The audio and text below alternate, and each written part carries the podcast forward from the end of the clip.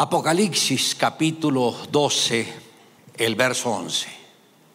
Dice, y ellos le han vencido por medio de la sangre del cordero y la palabra del testimonio de ellos y menospreciaron sus vidas hasta la muerte. Diga conmigo, Señor Jesús, habla a mi vida, ministra a mi corazón, que hoy tu palabra me sea revelada, para que yo la entienda, la guarde, la declare y la practique. Mira que te lo pedimos Dios en el nombre de Jesús. Amén y amén. Bueno, hoy me gustaría tratar sobre el tema el poder fructificador de la sangre. Ahora, cuando digo sangre me refiero a la sangre de Jesús. Ustedes recordarán que una de las personas que halló gracia ante los ojos de Dios fue Abraham. Abraham, él a los 75 años de vida, el Señor le habló y le dijo, sal de tu tierra, sal de tu parentela, sal de la casa de tus padres y ve a la tierra que yo te mostraré. Y haré de ti una nación grande y te bendeciré y engrandeceré tu nombre y serás bendición. Abraham obedeció. Él salió de su tierra, eh, salió con su esposa Sara. Sara tenía 65 años de edad en ese entonces. Y cuando el Señor le dijo, sal de tu parentela, era desconectarse de toda la familia. Pero Abraham tuvo compasión de su sobrino Lot y se lo llevó para que lo acompañara, como para no dejarlo solo. Abraham pasó por la tierra prometida y no la reconoció, hasta que él se dio cuenta cuál era el obstáculo. El obstáculo era su sobrino Lot. Es tremendo que Lot significa velo. Cuando el Señor dice algo, que deje algo, uno no lo puede hacer a medias. Uno lo tiene que hacer tal como el Señor lo dice. Y mientras Lot estuvo con Abraham, por eso no pudo ver la tierra prometida.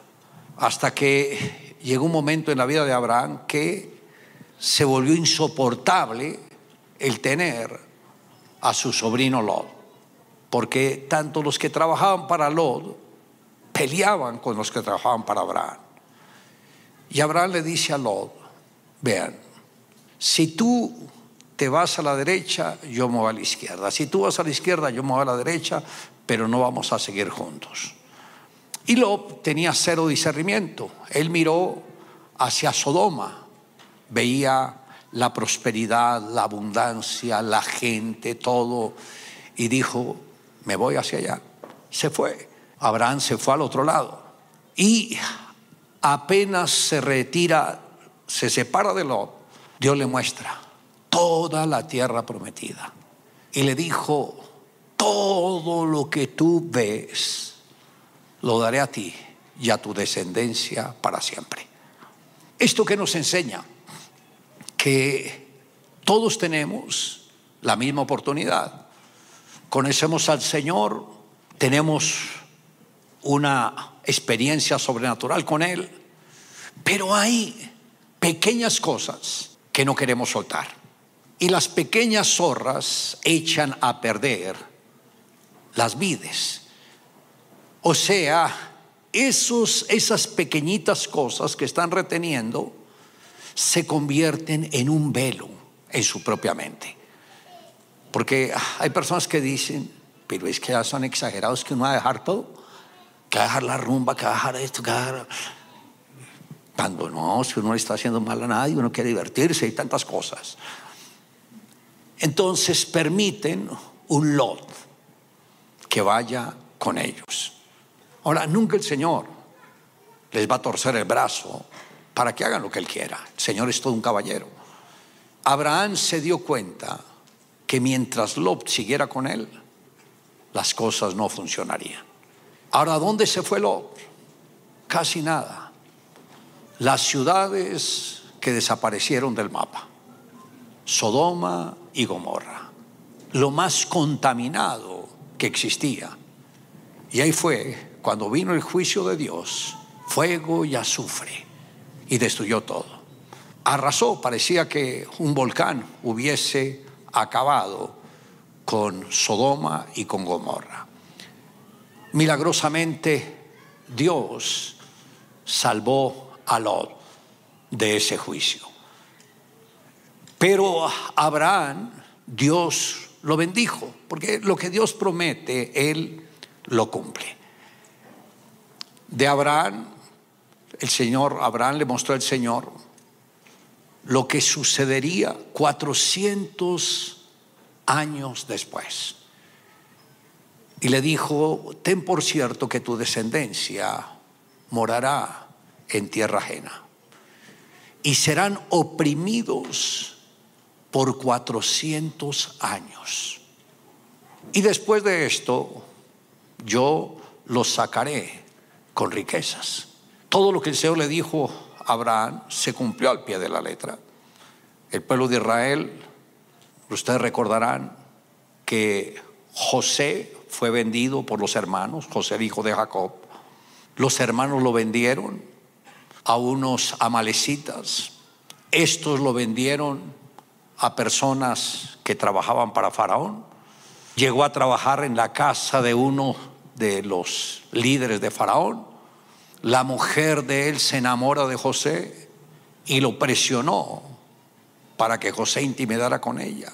José salió huyendo y la mujer se quedó con la ropa y como no le aceptó lo que pedía, lo empezó a acusar de que quería abusar de ella. José fue a parar la cárcel y con la promesa de Dios, porque Dios le había dado la promesa de guardarlo, de bendecirlo, de prosperarlo. Pero ahí en la cárcel llegaron dos personas que trabajaban para Faraón, fueron presos por haber cosas, haber hecho cosas indebidas. Uno era el panadero, el otro era el copero.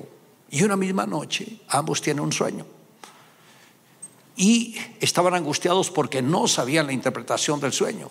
Y José se dio cuenta y dijo, ¿cuál es el problema? No es que tuvimos unos sueños y no lo entendemos. Y el panadero le cuenta el sueño y luego el copero. Y cuando José le da la interpretación al copero de que dentro de tres días el rey lo llamará otra vez al trabajo, el panadero se animó y le contó el sueño a José y José le dice, en tres días Faraón te matará. Y así fue, tal como José lo dijo. Pasado dos años, Faraón tiene un sueño y no lo entiende. Y el copero le dice, me acuerdo de mis faltas.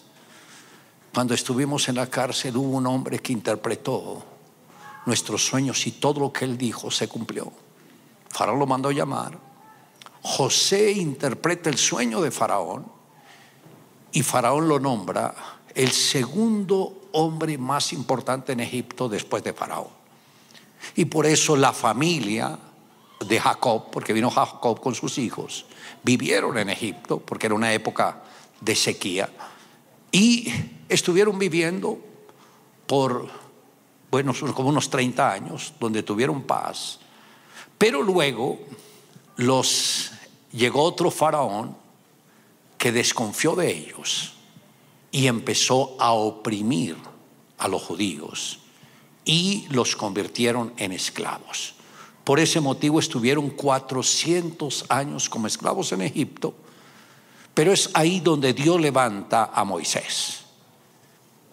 Y Faraón endurece su corazón y viene el juicio de Dios sobre Egipto. Vinieron las diez plagas y la última plaga fue la más tremenda, que fue la muerte de los primogénitos de Egipto. ¿Qué tenían que hacer los judíos que vivían allá? Era simplemente poner la marca de la sangre.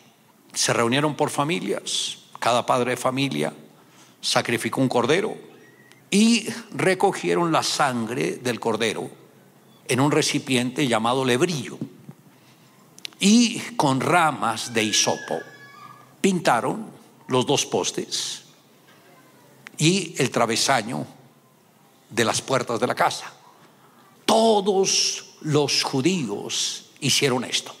Los egipcios no podían hacer lo mismo, porque ese era un rito judaico, y si lo hacían, Faraón los podría matar. Y en una sola noche el ángel de la muerte pasó casa a casa, casa a casa, y donde veía la marca de la sangre, el ángel de la muerte no entraba. Pero donde no había la marca de la sangre, ahí entraba el ángel. Hubo duelo en todas las casas de los egipcios. No hubo una sola casa que no tuviese la llanto o lamento. Y ahí fue cuando el mismo faraón le dijo a Moisés que todos ya salgan de acá. Prácticamente los dijo, váyanse rápido antes de que todos perezcamos. Pero los judíos eran inteligentes. Sí, pero nosotros no tenemos nada iban a las casas de los vecinos, bueno, si necesitamos algo que nos den, les daban todo, no, eso no es suficiente. Y les daban y salieron con la riqueza de los egipcios, tal como el Señor se lo había dado. Ahora, esa, esa noche de Pascua que ellos tuvieron, vino a ser un prototipo de lo que Jesús haría por su iglesia. Jesús se convirtió en el Cordero de la Pascua. Y la sangre de Jesús, al aplicarla correctamente, protege no solamente una vida, protege toda la familia. Por eso es tan importante que cuando uno tiene ese encuentro personal con Jesús, uno debe entender todas las bendiciones que hay en la sangre de Jesús porque la sangre es lo único que nos va a proteger. En el libro de Éxodo, en el capítulo 12, dice en el primer verso, habló Jehová a Moisés y a Aarón en la tierra de Egipto diciendo, este mes os será principio de los meses, para vosotros será este el primero de los meses del año hablad a toda la congregación de Israel diciendo, en el 10 de este mes, tómese cada uno un cordero, según las familias de los padres, un cordero por familia.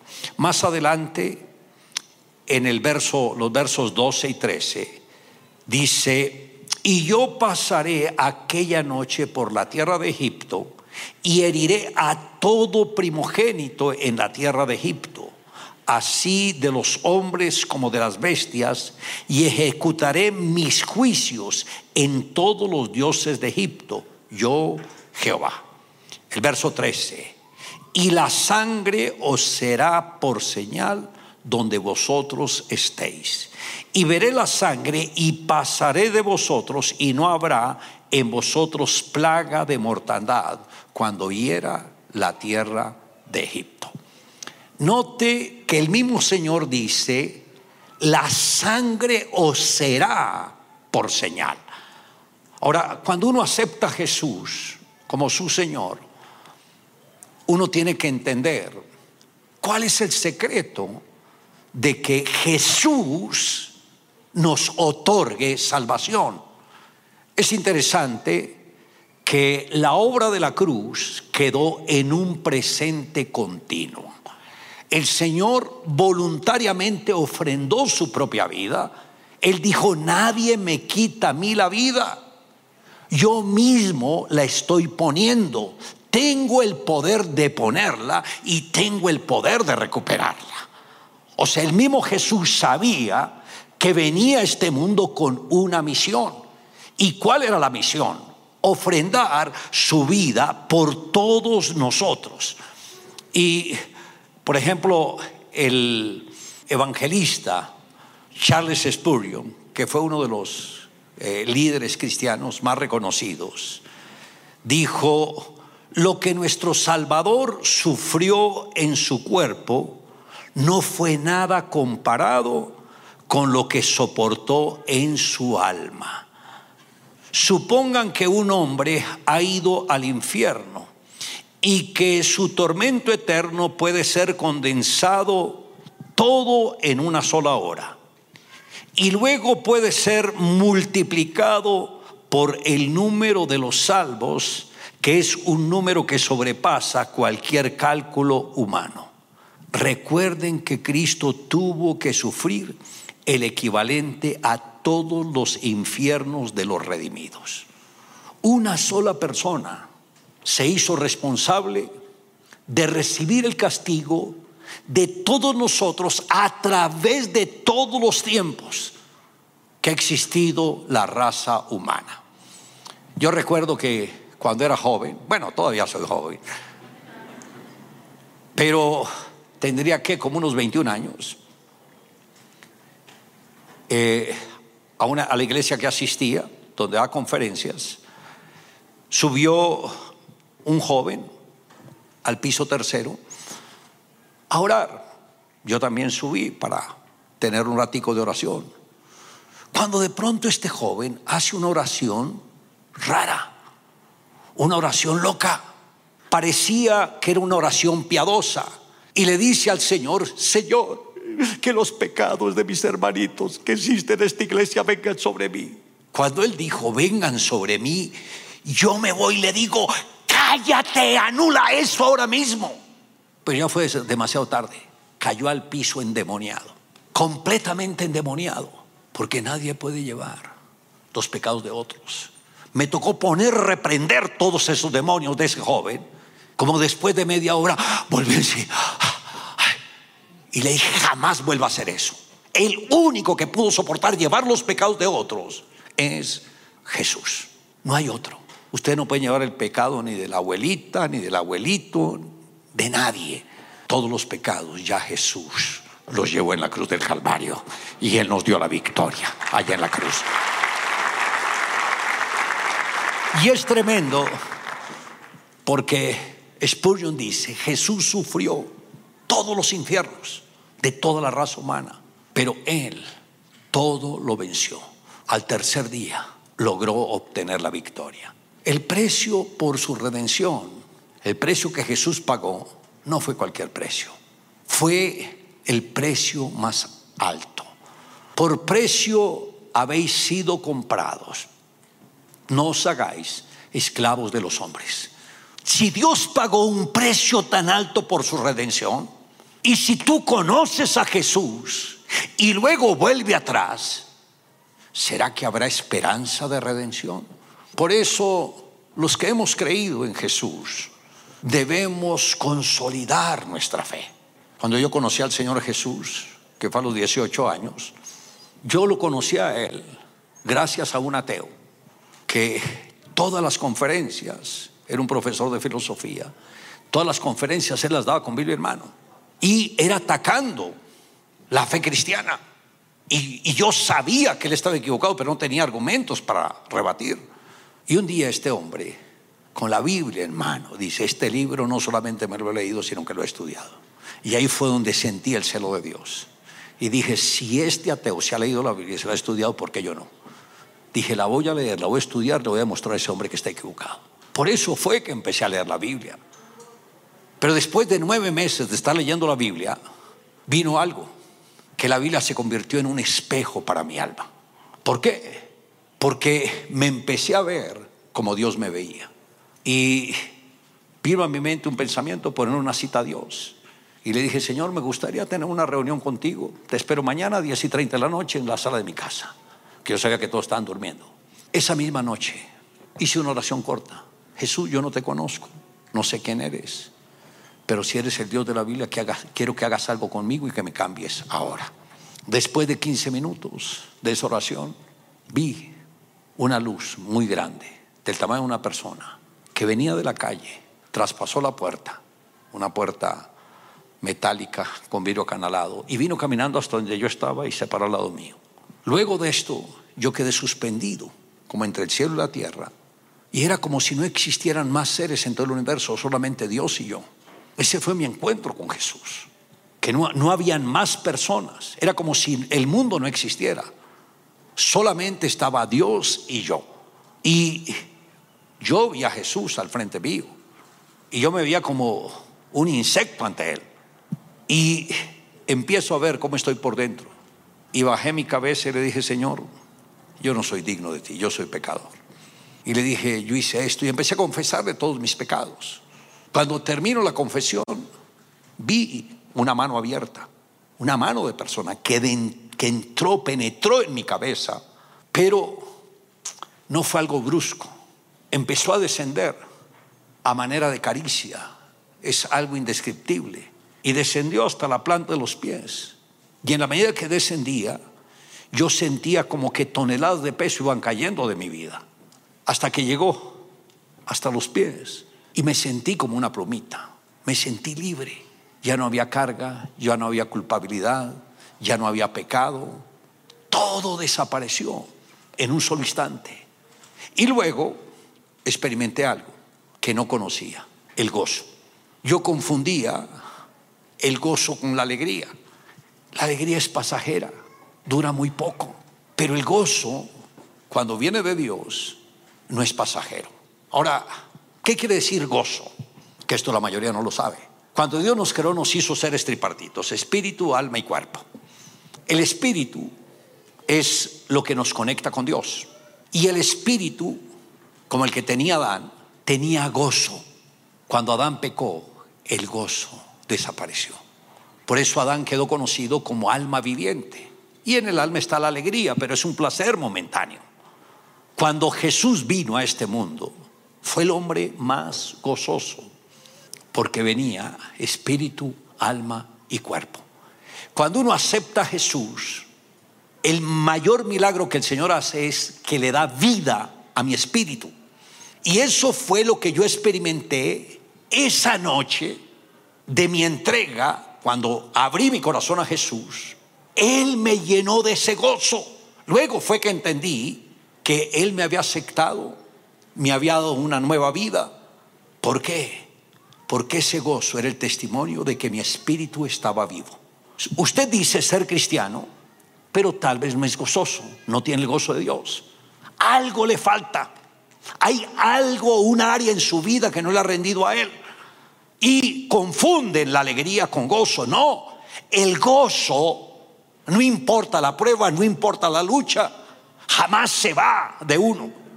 Por ejemplo, el joven, que es un joven de, de 20, 22 años, todos apuestos, conquistadores, tiene la cita con la jovencita que le llama la atención. Él va con su moto, y viene un aguacero de esos terribles. La moto se le pincha, el hombre queda aburrido. Mira el reloj. El tiempo está corriendo, ¿qué voy a hacer?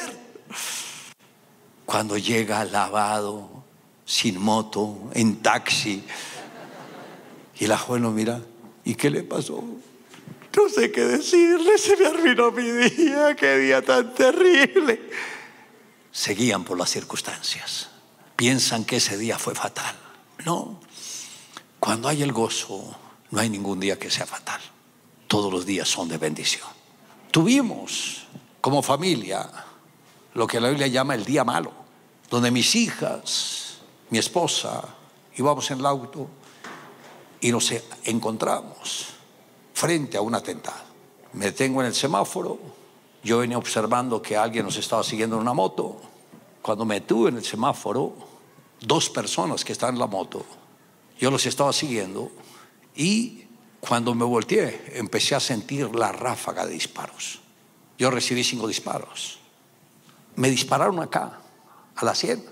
Pero como yo los venía siguiendo, cuando me detuve ahí, volteé rápidamente para mirar quiénes eran. Y fue cuando empezaron a disparar. El disparo era para acá, pero como me volteé, me rozó, fue el cráneo. O si no, me había volado la cabeza. Y como se dan cuenta, no sucedió.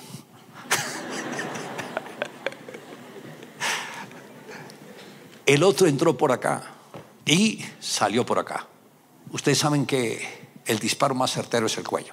Pasó cerca la arteria carótida, rozó la cuarta vértebra bucal, pasó cerca las cuerdas bucales. O sea, fue sobrenatural, tanto que el doctor que me atendió me dijo, me gustaría estudiar el recorrido de la bala del cuello para una cirugía de alto riesgo no comprometer ningún órgano. O sea, Dios nos guardó. Luego las otras dos me lanzaron al corazón, pero yo tengo un corazón de acero. pero sobrenaturalmente Dios operó, las balas están dentro, recibe cinco disparos. La que iba para el corazón pegó en el reloj.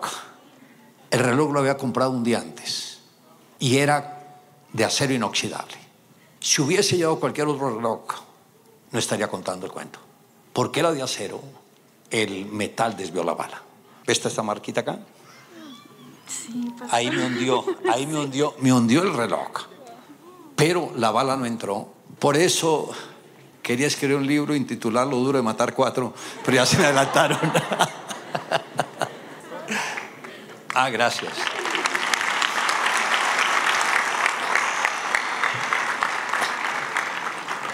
Ahora, si yo no hubiese sido cristiano, inmediatamente habría muerto. A los dos años del atentado que tuvimos, un periodista, Jaime Garzón, muy conocido acá en Colombia, sufrió un atentado que fue la copia del mío. Porque ellos son expertos.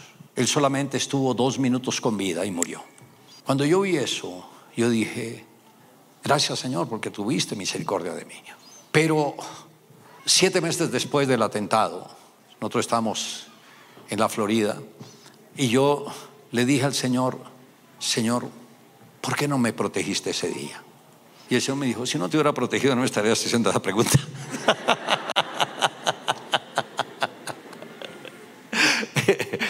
y me da una visión, me mostró en visión lo que fue ese día. Cuando estas personas que llegaron en la moto empezaron a disparar, yo vi, vi esa visión, vi una mano que se interpuso entre el revólver y mi cuerpo. Y esa fue la mano de Jesús. El efecto mortífero quedó en la mano de Jesús. Y por eso fue que el Señor guardó y preservó nuestras vidas.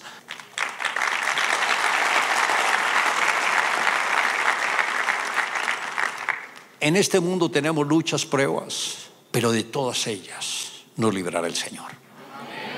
No importa si es una prueba sentimental, si es una prueba familiar, si es una prueba financiera, de todas las pruebas nos librará el Señor. Ahora, ¿qué es lo que nosotros debemos hacer? Rendir el corazón a Jesús. No hay mejor amo en todo el universo que el mismo Señor. Pero no juguemos a ser cristianos, sino seamos verdaderos cristianos, que estemos comprometidos 100% con Dios. Ahora, yo sé que acá hay muchos que son simpatizantes, pero les ha faltado dar ese paso, que este sea el día en que ustedes den el paso. ¿Qué va a suceder si dan el paso correctamente? Que Dios los va a sacar del anonimato y los va a levantar como señales de su gloria, porque va a poner una unción poderosa en sus vidas. Me gustaría saber cuántos son los que quieren dar ese paso. Levante la mano. Levántelo. Vengan acá al frente, por favor.